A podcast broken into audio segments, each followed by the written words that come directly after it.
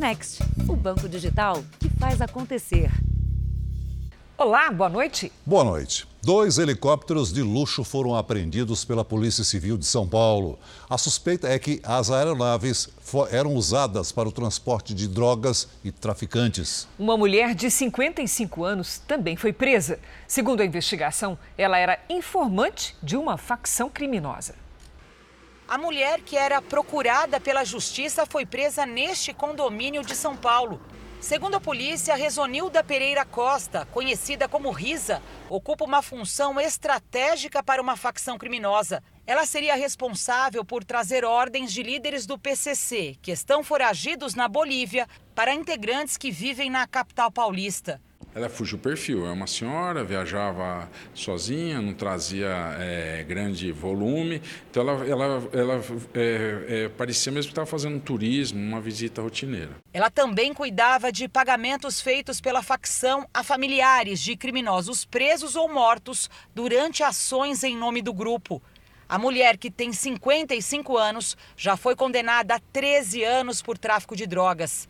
Numa outra investigação, a facção criminosa tomou um prejuízo de quase 9 milhões de reais. Esses dois helicópteros foram apreendidos aqui no campo de Marte. A ousadia dos criminosos era tanta que eles ficavam guardados a poucos metros dos hangares das polícias civil e militar. Os helicópteros estariam sendo utilizados para levar é, pessoas que pertencem a facções criminosas, além de levar pessoas, levar valores ou talvez até entorpecente. O helicóptero preto estava em nome de uma pessoa que não existe. A investigação aponta que os traficantes internacionais Anselmo Santa Fausta e Cláudio de Almeida, o Django, executados há poucos meses, usavam esta aeronave. Já o helicóptero branco serviu em ao menos uma ocasião ao narcotraficante André do Rep, que está foragido. Ele, uma vez a gente soube que o André desceu é, no, em Santos, lá num lugar conhecido lá de, de, da alta sociedade de Santos, ele desceu fazendo uso desse helicóptero. Veja agora outros destaques do dia. Petrobras reduz o preço de gás de cozinha. Inflação aumenta 1,62% em março, a maior taxa para o mês em 28 anos. Criminosos aproveitam show de rock, criam um estacionamento falso e levam sete carros. Ucrânia diz que ataque russo à estação de trem deixou ao menos 50 mortos. Ator Will Smith é suspenso por 10 anos pela Academia de Cinema. E a região da Bahia, onde a chuva é a inimiga das crianças no caminho da escola.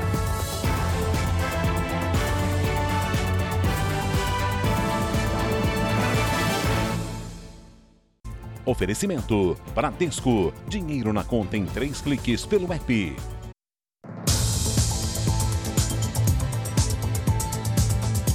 O Jornal da Record acompanhou o resgate de uma família no Rio de Janeiro que estava sob o poder de traficantes. Os criminosos acusaram as vítimas pelo furto de uma carga de drogas avaliada em 5 mil reais.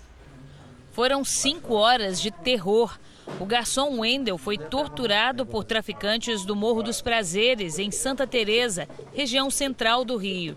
A mulher dele, grávida de cinco meses, e o filho de um ano acompanharam tudo. A minha mulher grávida sentada em cima de mim para ninguém me matar. Ele ficava aqui em cima o cinto amarrado no meu pescoço, eu aqui só de ponta de pé e eles dando um murro na minha cara. Eles estavam apontando a arma, batendo com as coisas em cima dele. A violência só terminou de madrugada quando os criminosos deixaram o local. Eles prometeram voltar no dia seguinte e ameaçaram matar a família caso saíssem de casa. Mesmo com medo, Wendel conseguiu ligar para a polícia para pedir ajuda. A equipe da Unidade de Polícia Pacificadora da comunidade montou uma operação para resgatar a família. Um adolescente suspeito de estar com o grupo foi apreendido. Os policiais fizeram o resgate, deram um primeiro atendimento, estava todo mundo muito nervoso, que eles foram torturados, amarrados, enfim. Conseguimos fazer essa ação sem, sem nenhuma vítima. Diante das ameaças, a família precisou deixar a casa. Os policiais ajudaram na mudança. Wendel chegou ao Rio há pouco mais de um ano. Só penso agora em voltar para a terra natal. Minha esposa estava dormindo, eu estava quase se despedindo dela. Isso é horrível. Você saber que você vai morrer, porque se a polícia tivesse entrado aqui e não tivesse me achado, eu teria morrido sim. Nas grandes cidades, criminosos usam novas maneiras para tentar enganar porteiros e invadir os condomínios. Uma delas, os suspeitos se apresentam como policiais. O homem de camiseta branca no portão do condomínio se apresenta como policial civil. Ele diz ao porteiro que, apesar do horário, precisa entregar uma intimação a um dos moradores. Ele não está sozinho. Os dois suspeitos chegam a mostrar o que seria um distintivo, mas em nenhum momento apresentaram a suposta intimação. Aí eles falaram assim, você tem a lista do, de moradores? Eu falei, não, só, só assim tal que tem a lista de moradores. Você tem que telefonar lá. Aí nisso daí ele pegou e falou, ah, desse jeito não dá, eu já falei lá, vou ter que ligar pro secretário. Ah, já achei estranho. Foi o Alexandre, que trabalha na segurança do condomínio, quem desconfiou dos supostos policiais e barrou a entrada. O condomínio de classe média, com 378 apartamentos na zona norte de São Paulo, é administrado por uma síndica profissional. Ela registrou o boletim de ocorrência sobre a tentativa de invasão. Poderia sim entrar em vários apartamentos, porque vai puxando, né? Então eu, eu, conheço você, aí o assaltante leva você na frente do meu olho mágico, aperta a campainha e abre e assim vai indo. Segundo o levantamento da Secretaria da Segurança Pública de São Paulo, houve um crescimento de 11% em crimes registrados em condomínios. Entre eles estão os roubos e os furtos. Na maior cidade do país, há mais apartamentos do que casas. Só no ano passado, a ocupação desse tipo de imóvel cresceu 33%. Enquanto as pessoas buscam por mais segurança nos condomínios, os criminosos criam maneiras de tentar invadi-los. Temos é, mulheres grávidas que vão pedir uma água ou algum é, ou utilizar o banheiro. Temos jovens que isso acontece com muito mais frequência que utilizam ganho de confiança porque é jovem, é, uma mulher, por exemplo, tem utilizado muitas mulheres em quadrilhas, é, pegando o efeito carona. O morador chegando, né, ele se coloca em conjunto ali ao morador, o celular, fala um pouco alto, dizendo que já estava no prédio. As imagens das câmeras de segurança que registraram a suposta tentativa de invasão ainda serão analisadas pela polícia. A forma de falar que impressiona eles parecem ter um texto já estudado. E aí convence, acaba convencendo. Mas aqui não. Foram retomadas as buscas ao avião que desapareceu na Argentina com três brasileiros. O piloto teria sido alertado sobre as más condições de voo. O avião da Guarda Costeira Argentina decolou hoje pela manhã para mais um dia de buscas. Ontem os trabalhos foram interrompidos pelo mau tempo. O monomotor com três brasileiros partiu de El Calafate com destino a Puerto Madryn. O avião sumiu dos radares na região de Comodoro Rivadavia. Esta foto foi tirada dentro da cabine e pode ter sido o último registro dos três brasileiros desaparecidos. O avião era pilotado pelo empresário Antônio Carlos Ramos, também estavam a bordo o advogado Mário Pinho e o médico Giancarlo Nercolini. Os três são considerados pilotos experientes, sócios do Aeroclube de Santa Catarina, onde frequentaram o centro de instrução. Parentes dos brasileiros já estão na Argentina, onde acompanham as buscas. Segundo as autoridades locais, a tripulação tentou desviar de uma tempestade e o avião desapareceu quando voava sobre o mar. O grupo voltava para o Brasil depois de participar de um festival aéreo. Eram dois aviões de Santa Catarina que viajavam juntos. Segundo o diretor do Aeroclube de El Calafate, o piloto foi orientado a evitar o mau tempo, mas insistiu em seguir viagem. Ele teria relatado problemas com a formação de gelo sobre as asas. A outra aeronave conseguiu pousar em segurança. No noticiário internacional, a polícia de Israel divulgou hoje o nome do autor do atentado terrorista em Tel Aviv. Ele é um palestino de 28 anos que foi morto no confronto com agentes de segurança. O quarto ataque terrorista em duas semanas foi numa das ruas mais movimentadas do centro de Tel Aviv.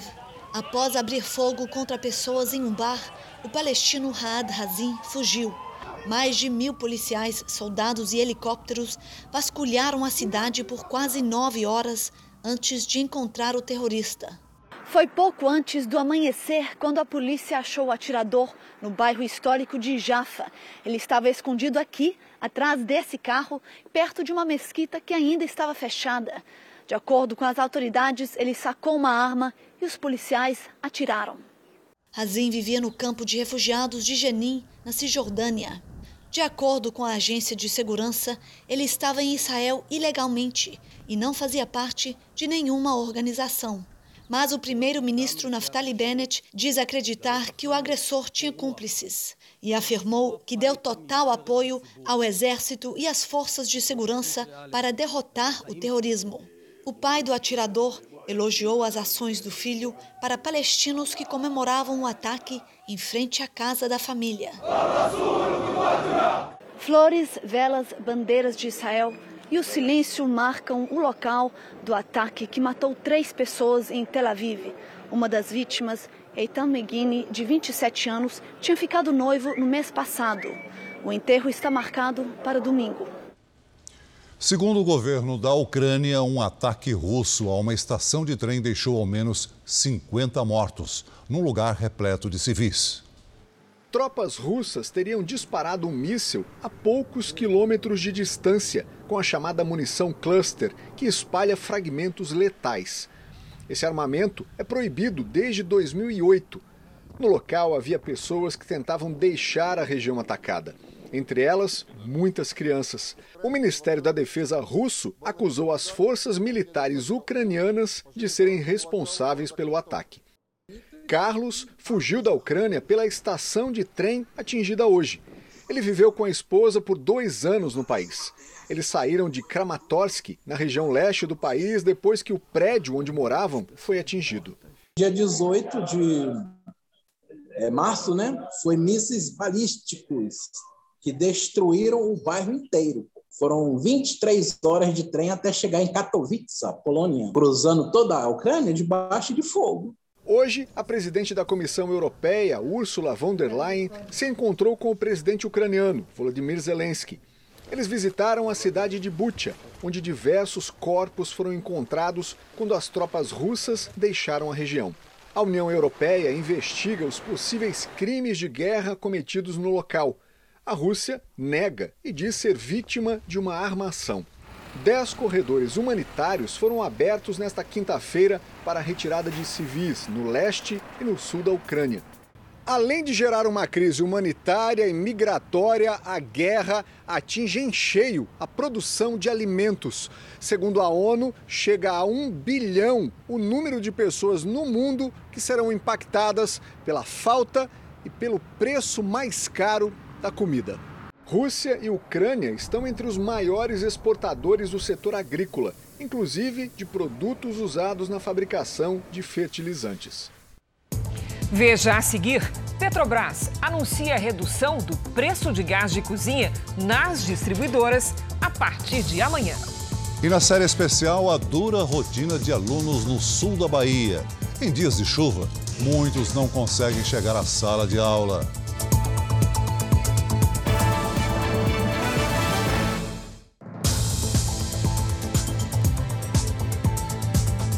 O presidente Jair Bolsonaro esteve em quatro cidades do Rio Grande do Sul nesta sexta-feira. A primeira parada de Jair Bolsonaro no Rio Grande do Sul foi em Pelotas, a 240 quilômetros de Porto Alegre, onde participou da inauguração de um trecho da duplicação das BRs 116 e 392. Nesta sexta-feira, Bolsonaro inaugurou quase 24 quilômetros de uma obra que começou em setembro de 2012 e era para ter sido concluída em três anos. Mas, por causa de entraves, demorou quase uma década para ser entregue. No discurso, o presidente falou sobre as medidas tomadas durante a pandemia para garantir empregos e o crescimento do país. Um presidente que teve coragem de se posicionar e cada dia que passa, vão tomando conhecimento que nós não erramos em nenhum momento do passado. Enfrentamos a pandemia, quando todos achavam que a economia do Brasil ia lá para baixo, isso não aconteceu. Bolsonaro voltou a falar em voto auditável. Podem ter certeza, tem poucas pessoas em Brasília que mandam muito, mas nenhuma delas mandam em tudo. Os votos, os votos por ocasião das eleições de outubro serão contados.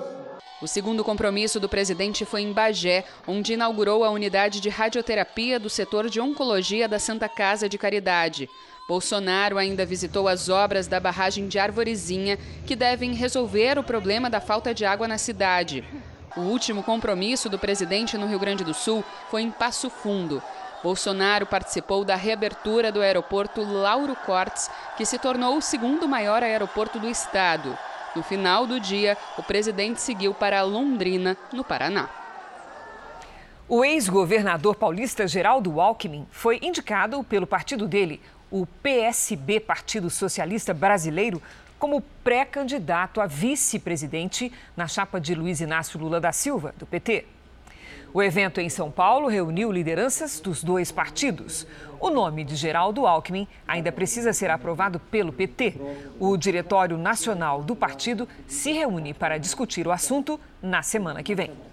A Caixa Econômica Federal liberou hoje a consulta para o saque de até mil reais do FGTS. Foi difícil acessar a conta pelo aplicativo do FGTS durante o dia, segundo relatos de usuários. Fizemos o teste, atualizamos a nova versão do aplicativo que foi liberada hoje, mas em várias tentativas, a mesma mensagem de erro. Não foi possível atender a sua solicitação no momento? Por favor, tente mais tarde. Em nota, a Caixa reconheceu que o sistema enfrentou instabilidade ao longo do dia, mas disse que o serviço foi restabelecido e opera normalmente. O trabalhador pode consultar o valor a receber e conferir o calendário de depósitos pelo aplicativo e pelo site da FGTS. Quem preferir também pode ir até uma agência da Caixa. Cerca de 42 milhões de trabalhadores vão poder sacar até mil reais da conta do FGTS, o Fundo de Garantia do Tempo de Serviço. Basta ter saldo suficiente e seguir o calendário de pagamentos, de acordo com o mês de nascimento do beneficiado. O dinheiro vai ser depositado na conta digital da Caixa e pode ser movimentado pelo aplicativo Caixa Tem. Quem ainda não tiver a conta não precisa se preocupar. Ela vai ser criada de forma automática pelo banco. Para usar o dinheiro é simples. É possível pagar contas com o aplicativo, transferir o valor para outros bancos ou sacar a quantia em terminais de autoatendimento da Caixa e casas lotéricas. Os primeiros a receber o dinheiro vão ser os nascidos em janeiro, em 20 de abril. O último pagamento vai ser em 15 de junho, para os aniversariantes de dezembro. Cuidado com golpes. A Caixa alerta que não envia mensagens pedindo senhas, dados ou informações pessoais, não envia links, nem pede confirmação de acesso a dispositivo ou conta por e-mail, SMS ou WhatsApp. Ainda nessa edição, nossos repórteres no Peru mostram a crise no país e o aumento da pressão pela renúncia do presidente Pedro Castillo.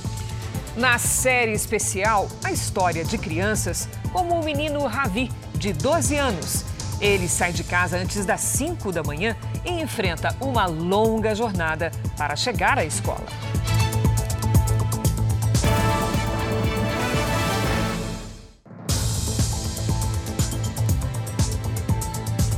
Um assalto a banco terminou com a morte de um dos ladrões em Santana da Boa Vista, no Rio Grande do Sul. Ainda não se sabe qual é a quantia que foi roubada pelos ladrões. Quatro homens obrigaram os reféns a fazer um cordão humano para conseguir entrar e roubar a agência. Pelo menos dois gerentes e um vigilante ficaram sob a mira das armas. Os policiais reagiram e um dos criminosos morreu durante o tiroteio. Nenhum policial ficou ferido.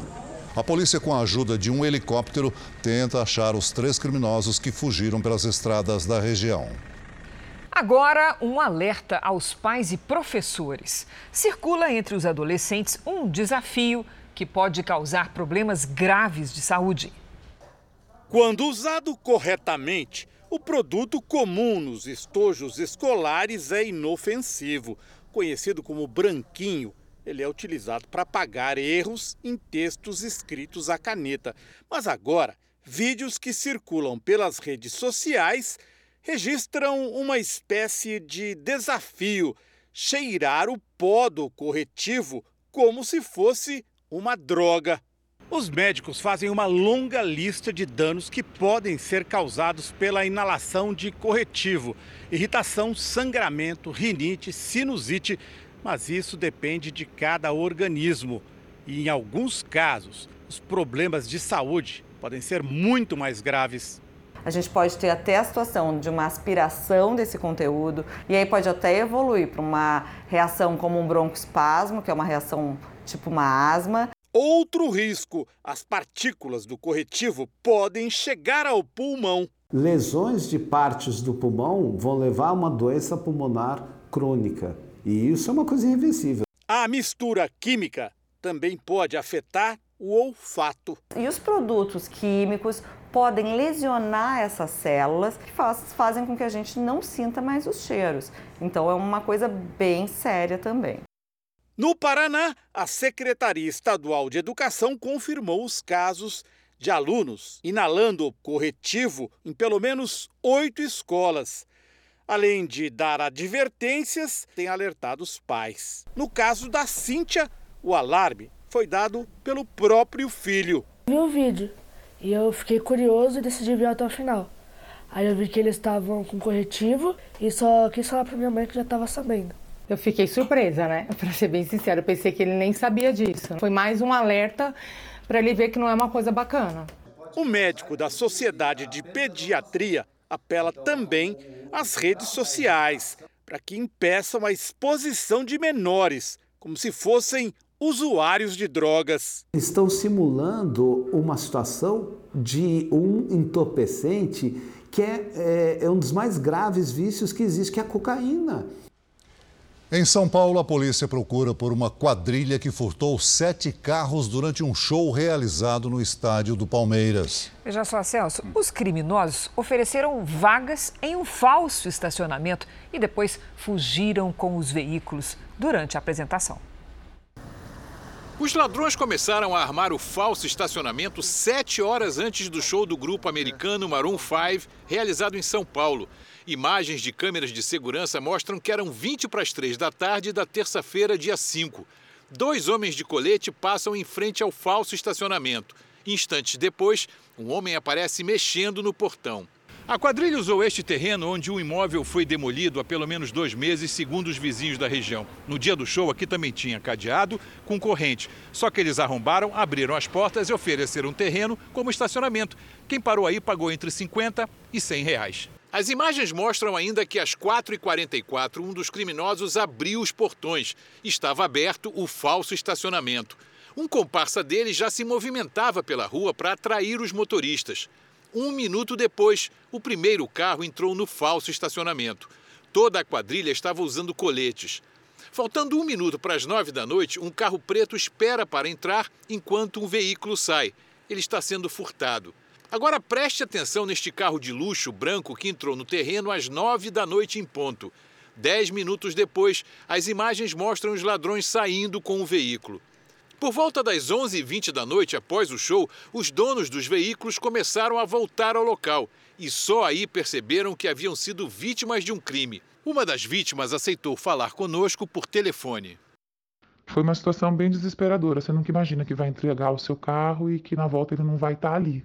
Eu deixei o carro lá, ele fechou o portão, passou cadeado no portão. Então, é, ninguém imagina, né? Que quando volta não tem carro nenhum, tá o portão escancarado e várias pessoas roubadas, né? Ao todo, oito carros entraram no falso estacionamento. Sete deles foram furtados. Um teve apenas os vidros quebrados e os pertences levados pelos criminosos. A polícia agora usa estas imagens das câmeras de segurança para localizar a quadrilha.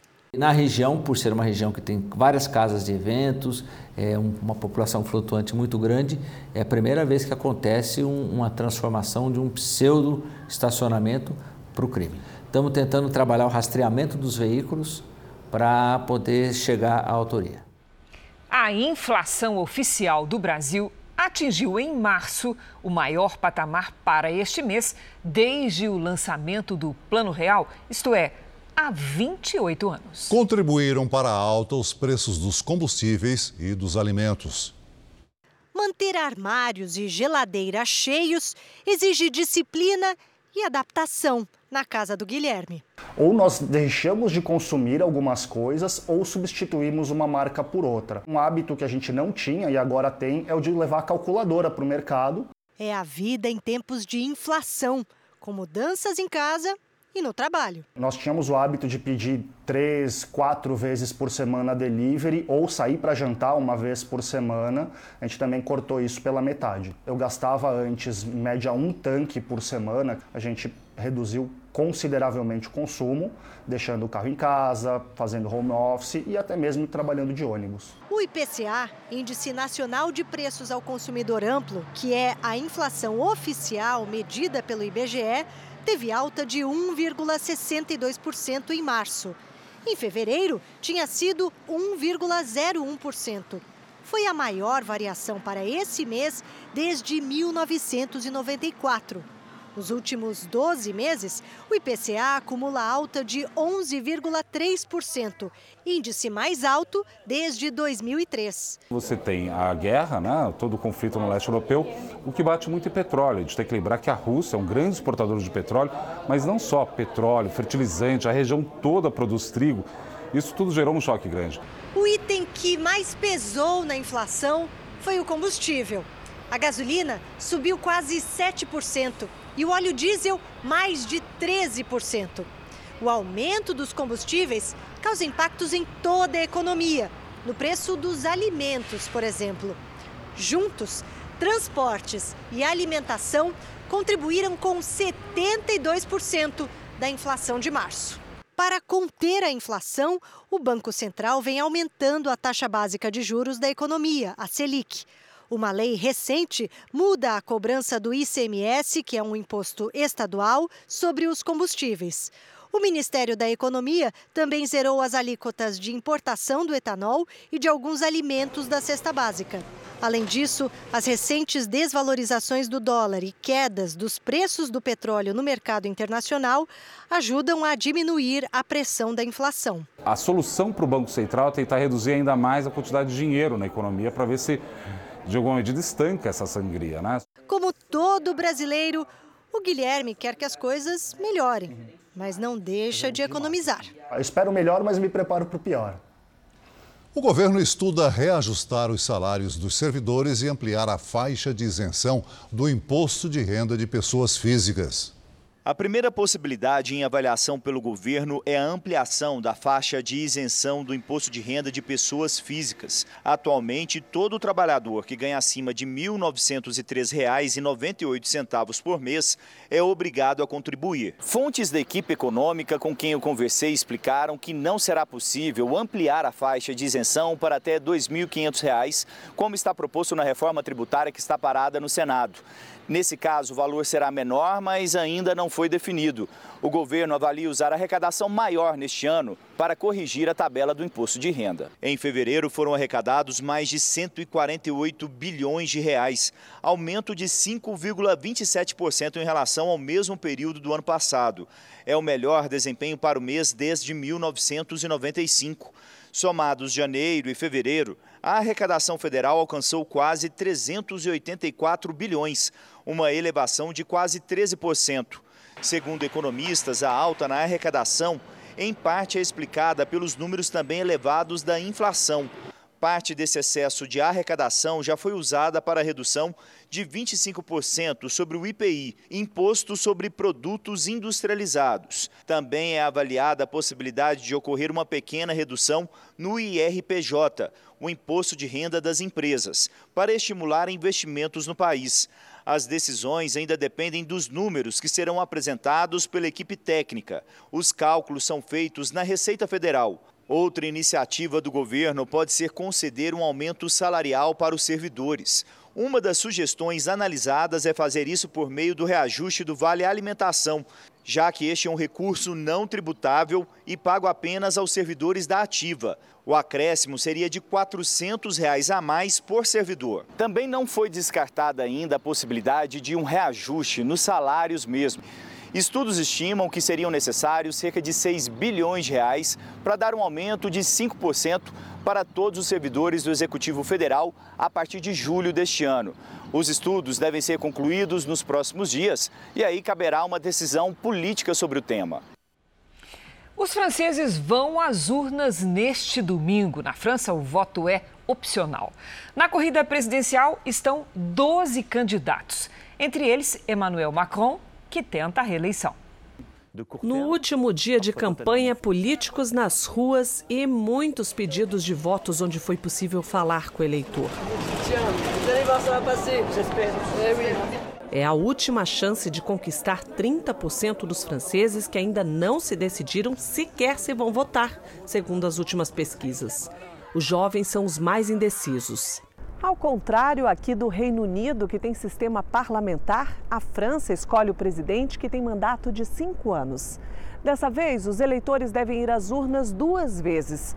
As pesquisas mostram até agora que nenhum dos candidatos terá mais que 50% dos votos para ser eleito neste domingo em primeiro turno.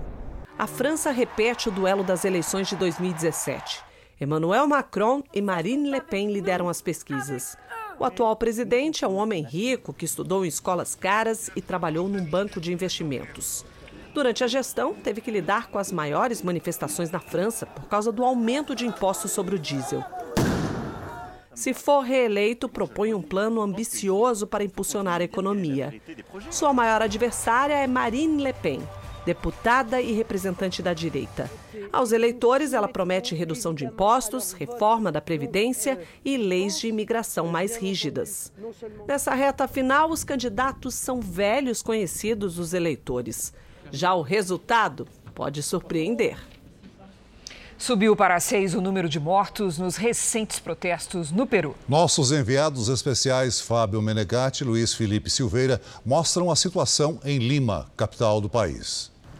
A cidade, com quase 11 milhões de habitantes, amanheceu mais tranquila nesta sexta-feira. O que não quer dizer que a população vai parar com os protestos contra o governo do presidente Pedro Castilho. Adriano Romano é comerciante e roda a cidade com a sua motocicleta. Para ele, o presidente tem uma equipe de governo ruim. Tem um equipe mal, não está bem assessorado. Desde a semana passada, uma onda de protestos atinge cidades menores. Algumas rodovias chegaram a ser bloqueadas. As manifestações são motivadas pelo aumento no preço dos combustíveis e dos alimentos. Segundo testemunhas, durante os protestos, muitos estabelecimentos foram saqueados. Era por volta do meio-dia da segunda-feira, quando centenas de manifestantes tentaram invadir esse comércio popular aqui em Lima. Segundo autoridades peruanas, o grupo queria saquear as lojas, mas os portões foram imediatamente fechados. Por causa disso, a segurança no local foi reforçada, já que os protestos continuam. No Congresso peruano, Pedro Castilho, um ex-líder sindical, já foi alvo de duas tentativas de impeachment. Até parlamentares de esquerda, alinhados ao governo, consideram as manifestações legítimas.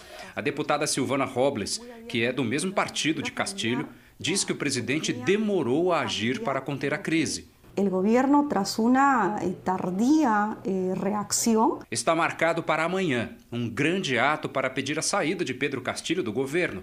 As manifestações serão aqui na Praça San Martín, uma das principais de Lima. O ator Will Smith foi banido do Oscar e de todos os eventos organizados pela Academia de Cinema de Hollywood por um período de 10 anos. A decisão foi anunciada hoje durante uma reunião dos diretores da academia. Will Smith, que ganhou o Oscar nesse ano, foi punido após dar um tapa no rosto do comediante Chris Rock durante a cerimônia. O humorista havia feito uma piada com a esposa do ator. Will Smith não perderá o prêmio. Até poderá concorrer ao Oscar, mas não participará das premiações até 2033. Após a agressão, o ator sofreu uma crise de estresse e foi internado em uma clínica de reabilitação. Diversos projetos e filmes, dos quais ele iria fazer parte, também foram adiados. Mais de cinco meses depois do acidente aéreo que matou a cantora Marília Mendonça e outras quatro pessoas, a investigação está travada. Vamos ao vivo a Belo Horizonte com a Virgínia Nalon. Boa noite, Virgínia. Qual o problema com a investigação? Qual a indefinição? Boa noite, Cris. Boa noite, Celso. Boa noite a todos. A Justiça Federal acredita que a apuração deve correr na Justiça Estadual de Minas Gerais. E a Justiça Mineira acha o contrário. A definição caberá ao Superior Tribunal de Justiça. Por hora, o processo aguarda parecer do Ministério Público Federal. O bimotor que levava Marília Mendonça e outras quatro pessoas caiu em Piedade de Caratinga, interior mineiro, em 5 de novembro do ano passado. Cris, Celso. Obrigada, Virginia. O preço do botijão de 13 quilos do gás de cozinha vai cair nas distribuidoras a partir de amanhã.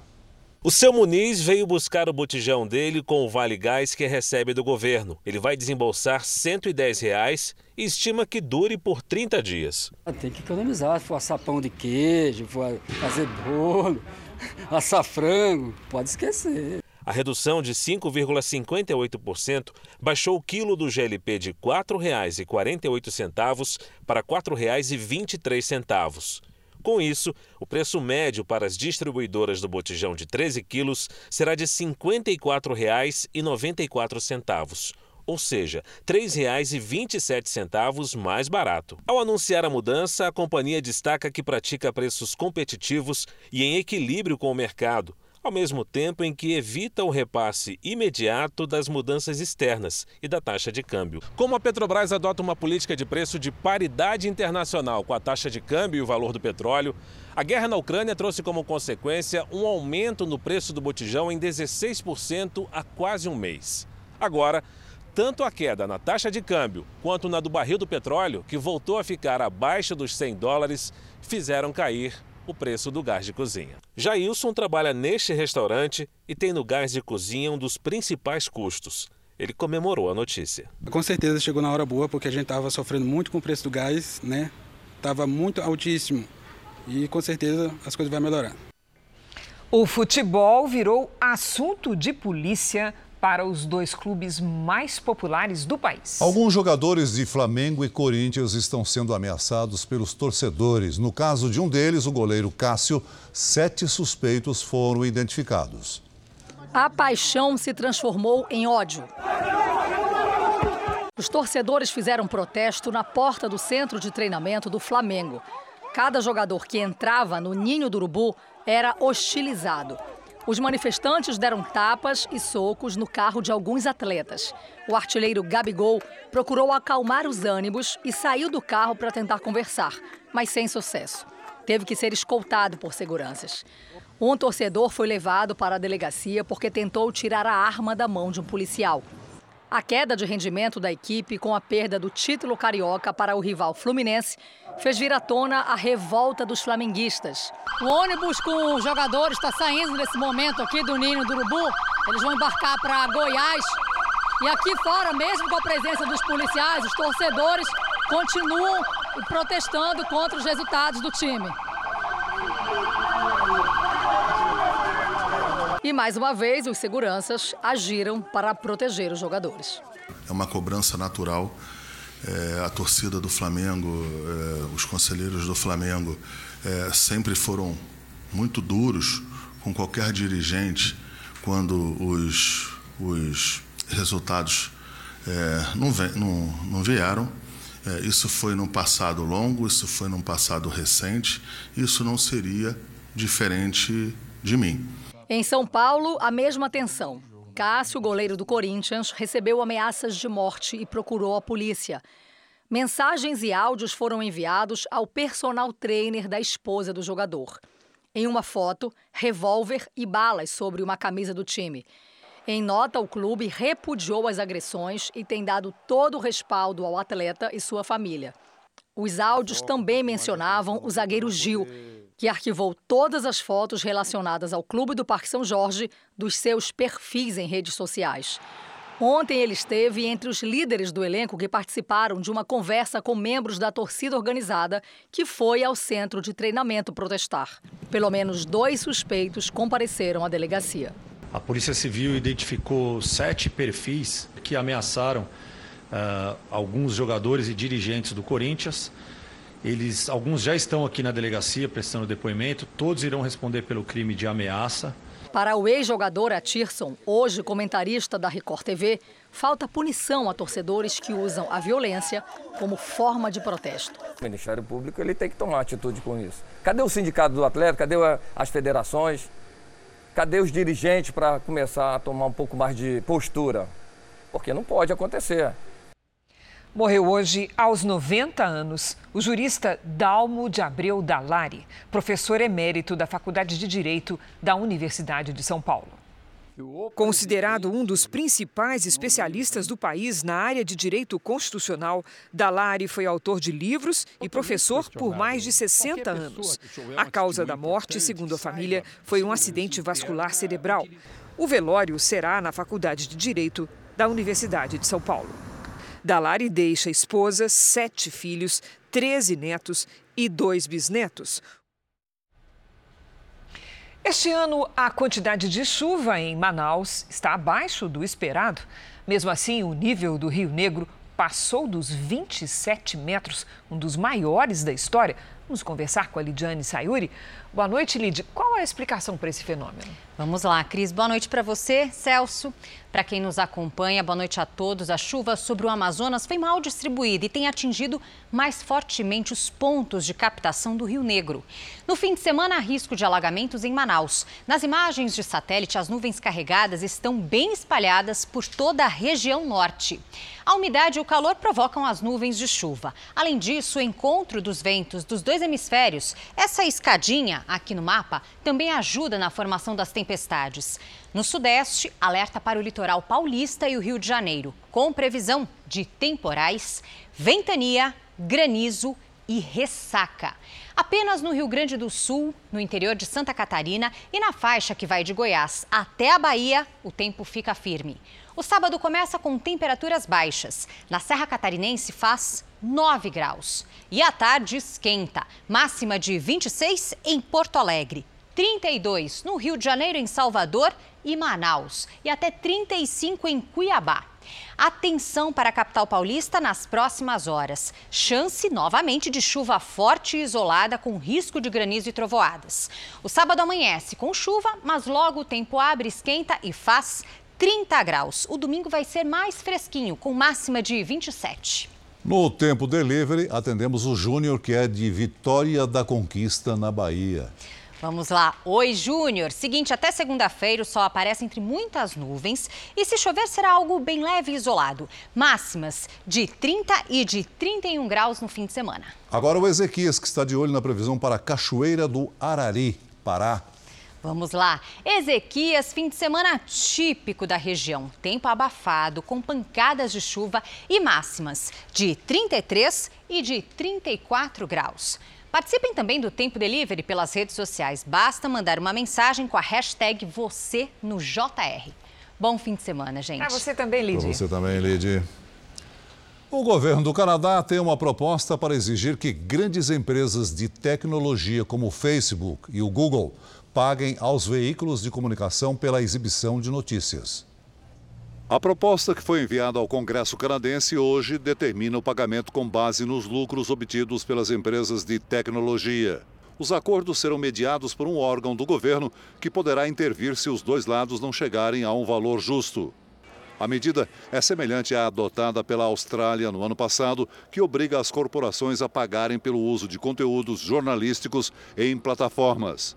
Segundo dados do governo canadense, mais de 450 veículos fecharam no país desde 2008, enquanto os gigantes de internet monopolizaram o mercado de publicidade digital. No sul da Bahia, as aulas dependem do clima. Se chove, tudo fica mais difícil. Às vezes é preciso voltar para casa do meio do caminho, uma situação que prejudica o aprendizado e desanima pais e filhos. Em Ilhéus, uma das escolas fechou e os alunos foram transferidos para outra, na cidade vizinha. O percurso é longo e ruim.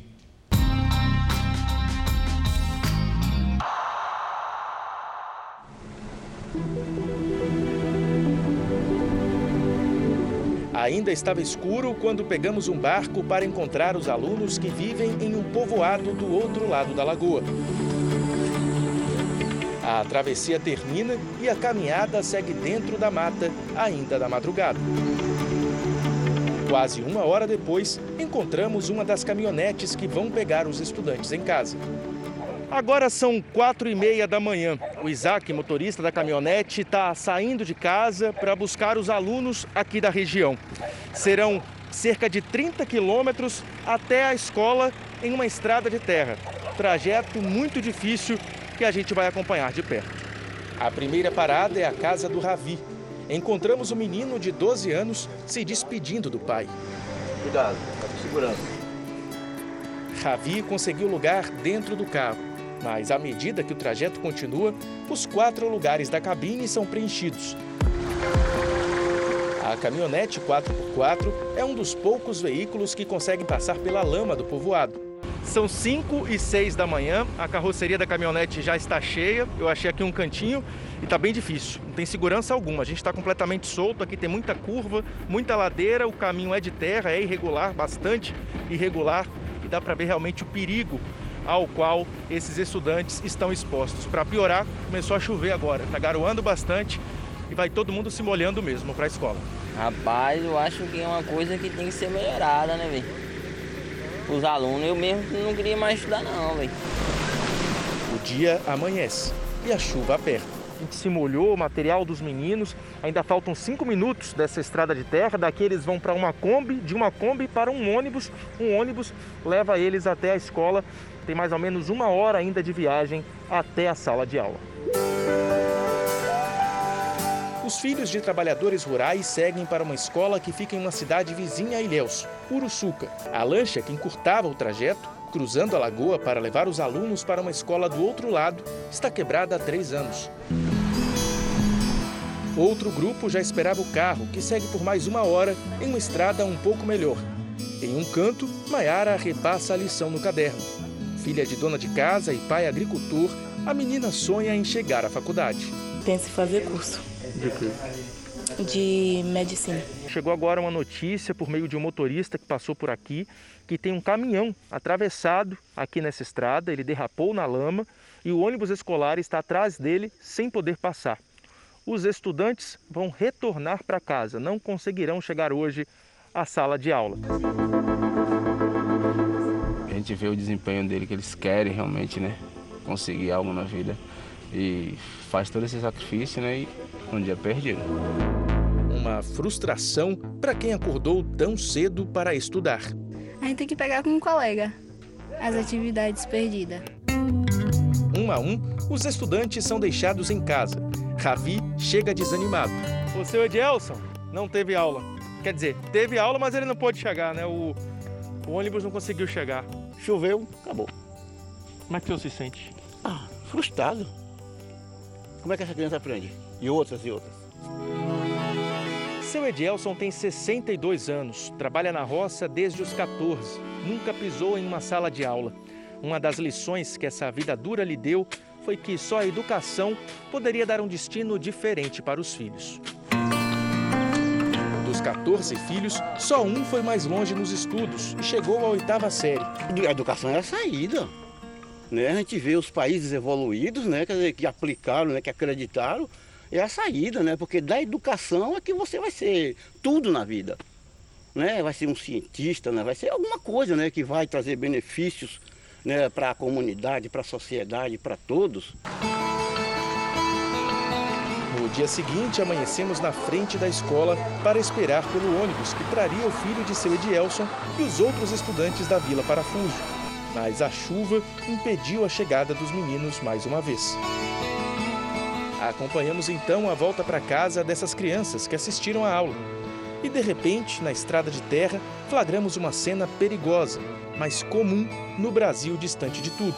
Agora a gente está vendo ó, o pessoal descendo do ônibus escolar e entrando em um pau de arara. Eles vão seguir lá para a fazenda, para uma fazenda que fica em uma estrada, vicinal, em uma ramificação. Tem criança, tem bebê, Quantos anos tem um pequeno aí? Quatro, tem quatro. Fica com medo não de pegar esse, esse veículo com ele? Fica, mas é o jeito, né, da gente sair. A estrada é muito ruim. É. Ele veio da escola também, não? Foi. O motorista não quis falar com a gente e vai embora. Sem opção, os passageiros vão junto. mais uma hora de viagem. Um caminho que deveria levar ao futuro, mas ainda é o retrato de um passado que já poderia ter ficado para trás. A Secretaria de Educação de Ilhéus informou que, com as chuvas fortes na região, o motor e a parte elétrica da lancha ficaram comprometidos. Informou também que o barco está em boas condições e passa agora por manutenção. Ainda segundo a Secretaria de Educação, os alunos da região da Lagoa Encantada contam com outras unidades na comunidade e escolas na zona urbana, com ônibus disponíveis para levá-los sem a necessidade de estudarem em outro município. E você também pode participar da nossa série especial. Envie para as nossas redes sociais uma sugestão de assunto com a hashtag você no JR. O Jornal da Record termina aqui. Outras informações na nossa edição da meia-noite e meia. Fique agora com Reis e logo em seguida você assiste a Jesus, a série. Boa noite e ótimo final de semana para você. Boa noite.